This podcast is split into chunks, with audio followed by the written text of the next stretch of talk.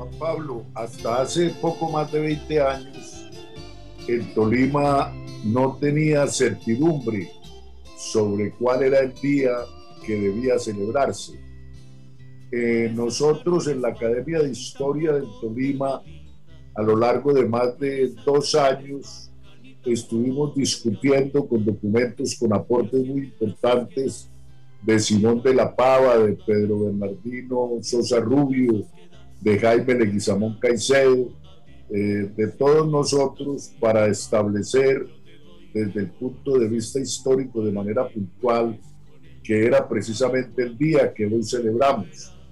Eh, había mucha confusión,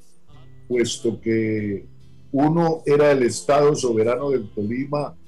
hasta que un presidente de la República en 1903-1905 eh, dividió ese Estado soberano en departamentos, el del Huila y el del Tolima. Eh, ese hecho, pues afortunadamente viene eh, celebrándose el gobernador de la época, la Asamblea del Tolima presentaron ordenanzas y desde entonces podemos eh, estar eh, en la alegría de celebrar nuestro día para examinar el pasado, para examinar el presente y para vislumbrar parte de lo que puede ser nuestro futuro. Hablemos sobre la génesis de, del nacimiento del Tolima hace 161 años y cómo era la época del general Tomás Cipriano de Mosquera y por qué ese hecho del 12 de abril de 1861 fue el nacimiento oficial del departamento con el hermano departamento del Huila. Sí, el general Mosquera,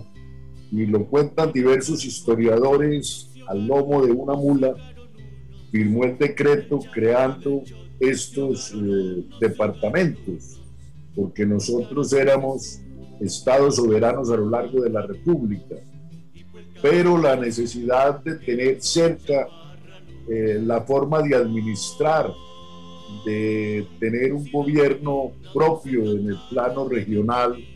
generó la importancia para el general Mosquera de crear estos departamentos. Sin embargo, nosotros mantenemos una hermandad con el Huila, eh, somos no vecinos, sino unificados en relación a costumbres, al folclore, a la música, a la literatura y también a la historia. Por lo tanto, eh, siempre debemos como contar con esa unidad, aunque desde el punto de vista geográfico eh, tengamos unos límites, tengamos unas fronteras. Y el Tolima pues ha tenido hechos demasiado importantes a lo largo de la historia que podríamos puntualizar primero en la rebeldía de los pijaos y de los panches ante el conquistador español,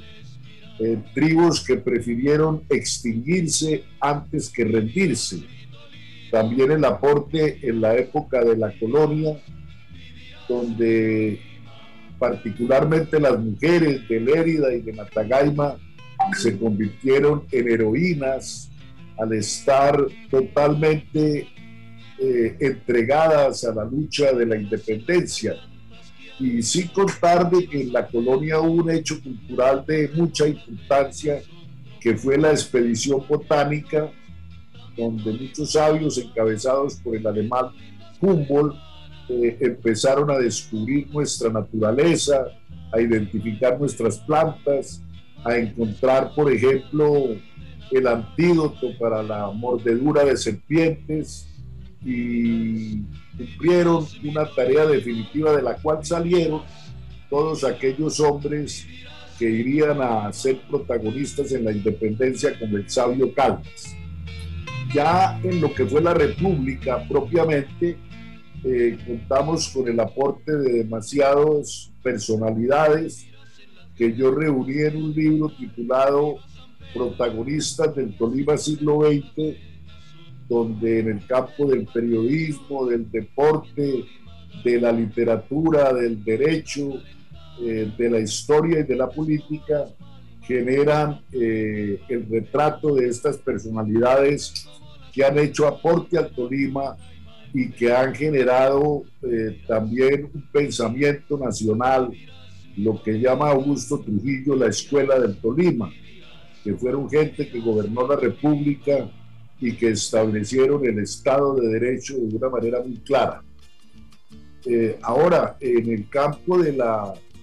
literatura, eh, concretamente son demasiadas las figuras que han cumplido sus aportes empezando en el siglo XIX con José María Samper, a quien no le faltó sino ser presidente de Colombia, que fue biógrafo, constitucionalista, poeta, novelista, periodista y un agitador político nacido en Honda, casado con Soledad Acosta de Samper, la mejor escritora del siglo XIX pero también por ese lado está el famoso músico, eh, profesor y poeta Diego Fala, que se convirtió en ese momento, inclusive hasta los años 70, como un clásico de la literatura, eh, particularmente con su famoso poema La Luna. Cuando ya llegaron los astronautas empezó a pasar de moda, pero sigue siendo hermosa esa descripción de un hombre que dedicó 14 años de su vida a escribir este poema. Carlos Orlando, los tolimenses más destacados de este departamento en el contexto nacional e internacional son los políticos, son los abogados o son los escritores. Pues necesariamente los escritores. Fijémonos, por ejemplo, que esta semana que termina murió un político que fue canciller, que fue delegado presidencial, que fue ministro, que fue embajador e inclusive autor de algunos libros como Jorge Mario Isman, y nadie dijo una palabra, ni una sola palabra. Es decir, los políticos son episódicos, son de un momento, pero no tienen la vigencia de perdurar salvo los hombres de pensamiento como Alfonso López Pumarejo o como Darío Echandía, como eh, en el siglo XIX personalidades al estilo de José María Melo o de Manuel Murillo Toro. Pero en el fondo eh, son los escritores los que permanecen. En este siglo XX, por ejemplo, Eduardo Santa, que murió hace un año largo, que era el decano de los escritores del Tolima, escribió biografías maravillosas sobre Rafael Uribe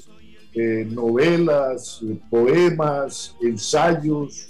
eh, y trabajos tan importantes como la colonización antioqueña,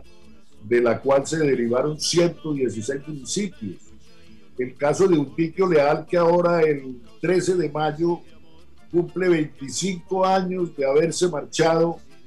eh, que fue el que contribuyó a la modernización de la narrativa en Colombia. Era un pionero buscando nuevas formas de contar, chaparraluno para más señas. Eh, también se encuentran autores de mucha valía, traducidos, ganadores de premios internacionales, como Héctor Sánchez, que muriera hace tres años, Policarpo Barón, eh, de la zona rural de Ibagué, uno de los más grandes cuentistas en la historia de la literatura colombiana, los hermanos Hugo y Roberto Ruiz. Y eh, esta generación que empieza a estar extinguida por la muerte, eh, tiene todavía unos representantes, que fue la generación que salió después de Gabriel García Márquez. Y ahí está Jorge Eliezer Pardo, que ha sido traducido a seis idiomas, ganador de premios internacionales. Benur Sánchez, que siendo de Huila, pues está nuestro, como lo era Rodrigo Silva, el insigne compositor e intérprete de la música folclórica. Entonces contamos con autores eh, de tanta valía que quiero hacer una anotación. Ahora para junio de este año 8, 9, 10 y 11 de junio, tienen 32 universidades norteamericanas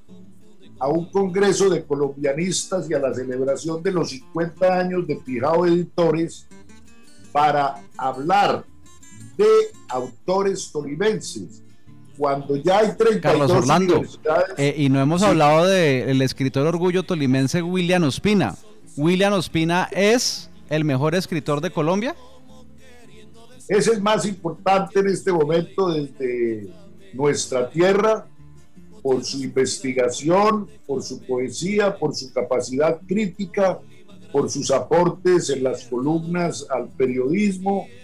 y necesariamente es la gran figura con la que contamos nosotros los tolimenses. Lo estaba dejando para el final como el remate de punta de lanza, porque él eh, que ama el Tolima, que el Tolima también le ha mostrado su infinito cariño y admiración, es una gran bandera internacional. Eh, y estos autores son estudiados por eh, una cantidad de doctores en literatura de esas 32 universidades gringas que vienen a Ibagué a celebrar los 50 años de Pijao de Editores, la editorial que ha difundido más a lo largo de este eh, medio siglo a todos los autores del Tolima, poetas, ensayistas, eh, novelistas, gente de pensamiento y estamos demasiado contentos de que sea otra forma de prolongar la celebración del Día del Tolima. Querido Carlos Orlando Pardo, muchas gracias por ilustrarnos su gran conocimiento en este importante día, el Día del Tolima. Usted es muy amable. Feliz Día del Tolima. Eh, gracias a ti. Saludos especiales a Fernando Osorio, un intelectual de nuestra tierra.